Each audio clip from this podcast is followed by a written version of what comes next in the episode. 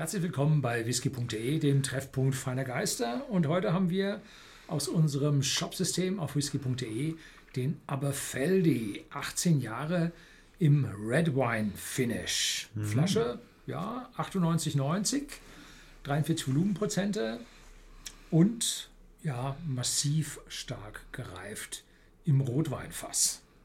Ein 18-jähriger Aberfeldy und der ist besonders gereift. Ich lese es euch mal vor. Pauillac Bordeaux. ja, Na, wie spricht man es jetzt richtig aus? aus? Äh. Pauillac. Das L spricht man nicht, oder die Doppel-L spricht man nicht. Und dann Bordeaux, das X hinten ist stumm. Als hätten die Franzosen zu viele Buchstaben. Nein, also das, das, das, L ist nicht immer stumm. Nicht immer stumm. Bei Blanc zum Beispiel, das L, da wird es gesprochen. Blanc, ja. Aber das C am Ende nicht. Hier wird das Pouillac am Ende schon gesprochen. ja. Ich glaube, ich glaube, die französischen Weine, muss ja, die, die Dinge am Französischen muss ich die abgeben. So, also er ist 18 Jahre gereift und dann vier bis fünf Monate nachgereift in einem Rotweinfass aus der Region Pauillac aus Bordeaux. Und das ist auf dem südlichen Ufer der, oh, ist das da die Garonne, Gironde, irgendwie so heißt der Fluss da, der durch Bordeaux fließt. Und dort stand das Fass, also von einem Premier Cru, wieder so ein Wort, äh, Chateau, Wein, Weingut. Und äh, von diesen Premier Cru gibt es also nur fünf Weingüter im Pauillac. Äh, und das sind allesamt Weingüter, wo die Flaschen, also ich sag mal, also meistens drei- oder vierstellig im Preis sind. Also das ist heftig bei denen. Und äh,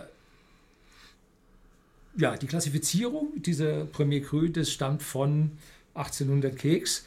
Äh, und zwar hat man da die Versteigerungserlöse genommen und hat gesagt, die, die die höchsten Versteigerungserlöse bekommen haben, sind Premier Cru, müssen die besten Fässer sein.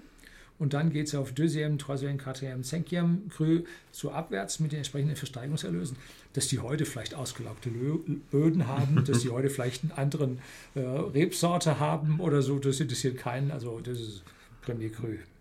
Achso, die können dann voll auf Massenproduktion Nein, gehen. Die haben immer noch Premier Cru. Nein, die haben ja keinen Platz. Ach so. Aber so wie mal bei einer Whiskybrennerei vielleicht der Charakter sich durch ein mhm. Auswechseln von irgendeiner Brennblase dann mal ändert, wenn man nicht aufgepasst hat oder die Kühle von einem Warm Tub auf einen. Aber Sie können definitiv von den hochqualitativen Rebsorten auf die Turbo-Rebsorten ändern. Könnten Sie. Werden Sie aber nicht tun. Dafür ist die, sagen wir mal, die Kritikerschaft dort einfach zu stark. Ich muss ehrlich sagen, ich glaube, ich bin noch nie in Frankreich. Doch, ich war einmal am Flughafen in Fra äh, Paris, aber sonst bin ich übers Elsass noch nicht rausgekommen. Das ist auch Frankreich, ich bitte dich.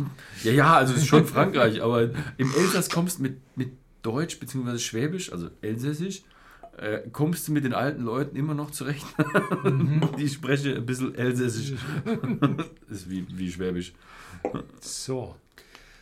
Ähm, zur Aberfeldi-Brennerei. Die wurde 1848, habe ich vorhin vorgelesen, oder?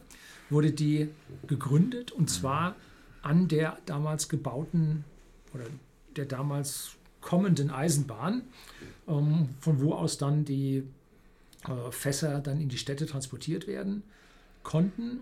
Und äh, die haben wunderschöne alte Gebäude und es haben auch den Home of the Dewars ja. als Ausstellungsattraktion dort.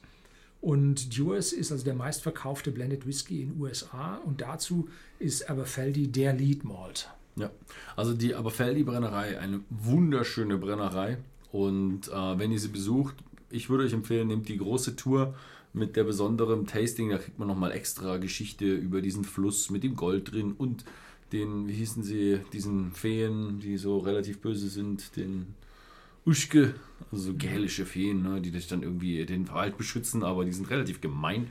Also so mhm. Koboldfeen. Und äh, es gibt auch noch einen kleinen Oldtimer Dampflokomotive, die dann unten noch auf so zwei Gleisstücken steht, die dann noch, wo sie damals, glaube ich, wirklich da gefahren ist. Ja, ich glaube, sie ist direkt vom Gebäude lang gefahren. Ja. Genau, direkt vom Gebäude sind, haben sie dort angehalten.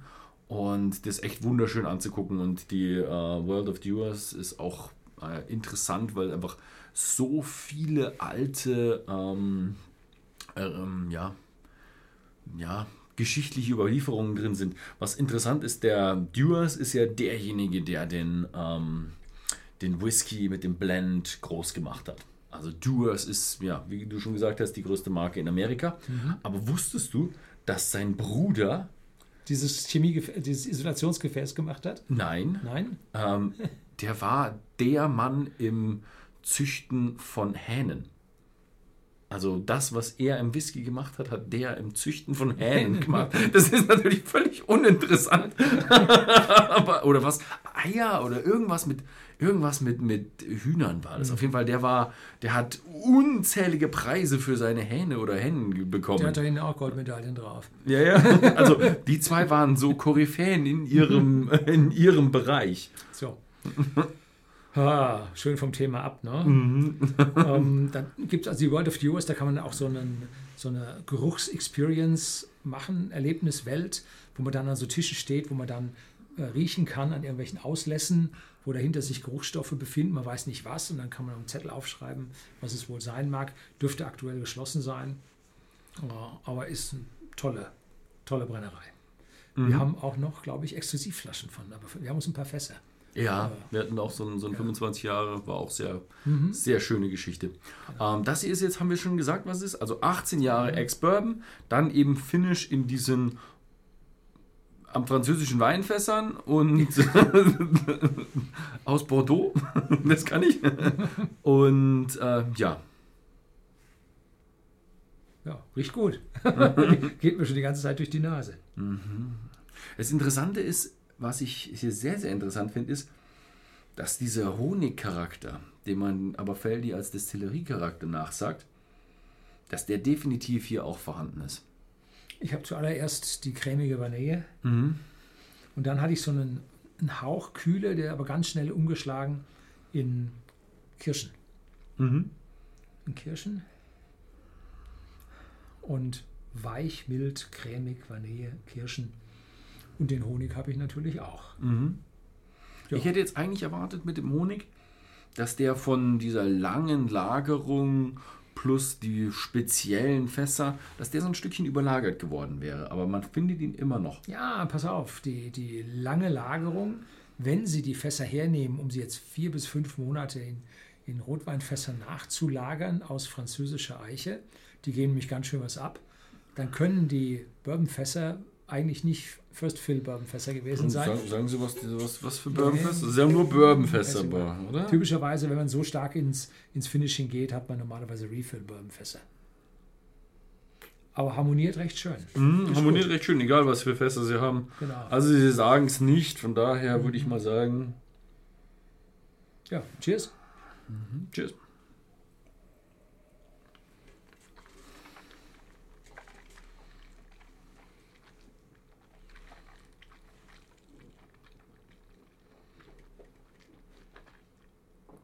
Für 43 Volumenprozente ein ganz schöner Druck auf der Zunge.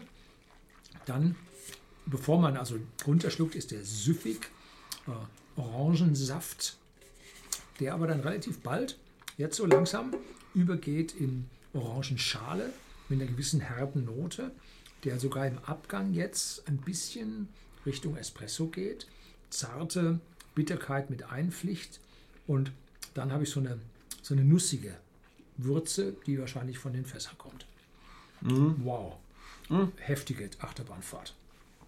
Ich hätte jetzt vom Geruch her hätte ich jetzt viel mehr süß und mm, Forward hätte ich jetzt erwartet. Aber er ist, er hat definitiv diese Süße, er hat der Honig, er hat sehr viel mm, Flüssigkeit, also er ist sehr flüssig und sehr frisch, fruchtig mit extrem vielen ähm, roten Früchten, also Trauben merkt man definitiv. Also ich würde schon sagen, ja, Wein hat einen guten Einfluss, aber auch ein bisschen, wie du schon sagtest, ein bisschen Holz, also so ein bisschen so den Zartbitter-Geschmack. Wobei ich sagen muss, eher das Zart überwiegt hier und das Bitter ist sehr gering, geringer Einfluss. Also hat eine ganz, ganz leichte Bitterkeit. Und mit dem zweiten Schlückchen baut er auf. Boah. Boah. Also nussige Noten, deutliche Würzigkeit, massiv das Fass mit dabei. Und anfangs schmeichelt er sich so ganz lieblich süß, vanillig, honigmäßig ein. Also es ist ein, ist ein klasse Whisky. Ähm, für einen 18-Jährigen mit dem Geschmack, mit dem ja, Background, würde ich mal sagen. finde ich 100 Euro angemessen. Also ist In der heutigen Zeit ja. in der heutigen Zeit ja. Früher waren 18-Jährige preiswerter, aber heute ist es eigentlich eine Mhm. gut vernünftig bepreiste Flasche. Ja, also es ist, er ist nicht ausgeschammt, er ist jetzt, ist jetzt aber auch kein, kein Hidden Jam, der jetzt irgendwo extrem preiswert ist für das, was drin ist, aber es ist ein guter Whisky. Also man Ja. würde jetzt nach meiner Meinung nichts verkehrt machen, wenn man sich ein Aberfeldi 18 äh, sich damit holt. Hm? Ja. Also wer da auf den Geschmack gekommen ist, schaut mal bei whisky.de im Shop vorbei. Ansonsten vielen Dank fürs Zusehen und bis zum nächsten Mal.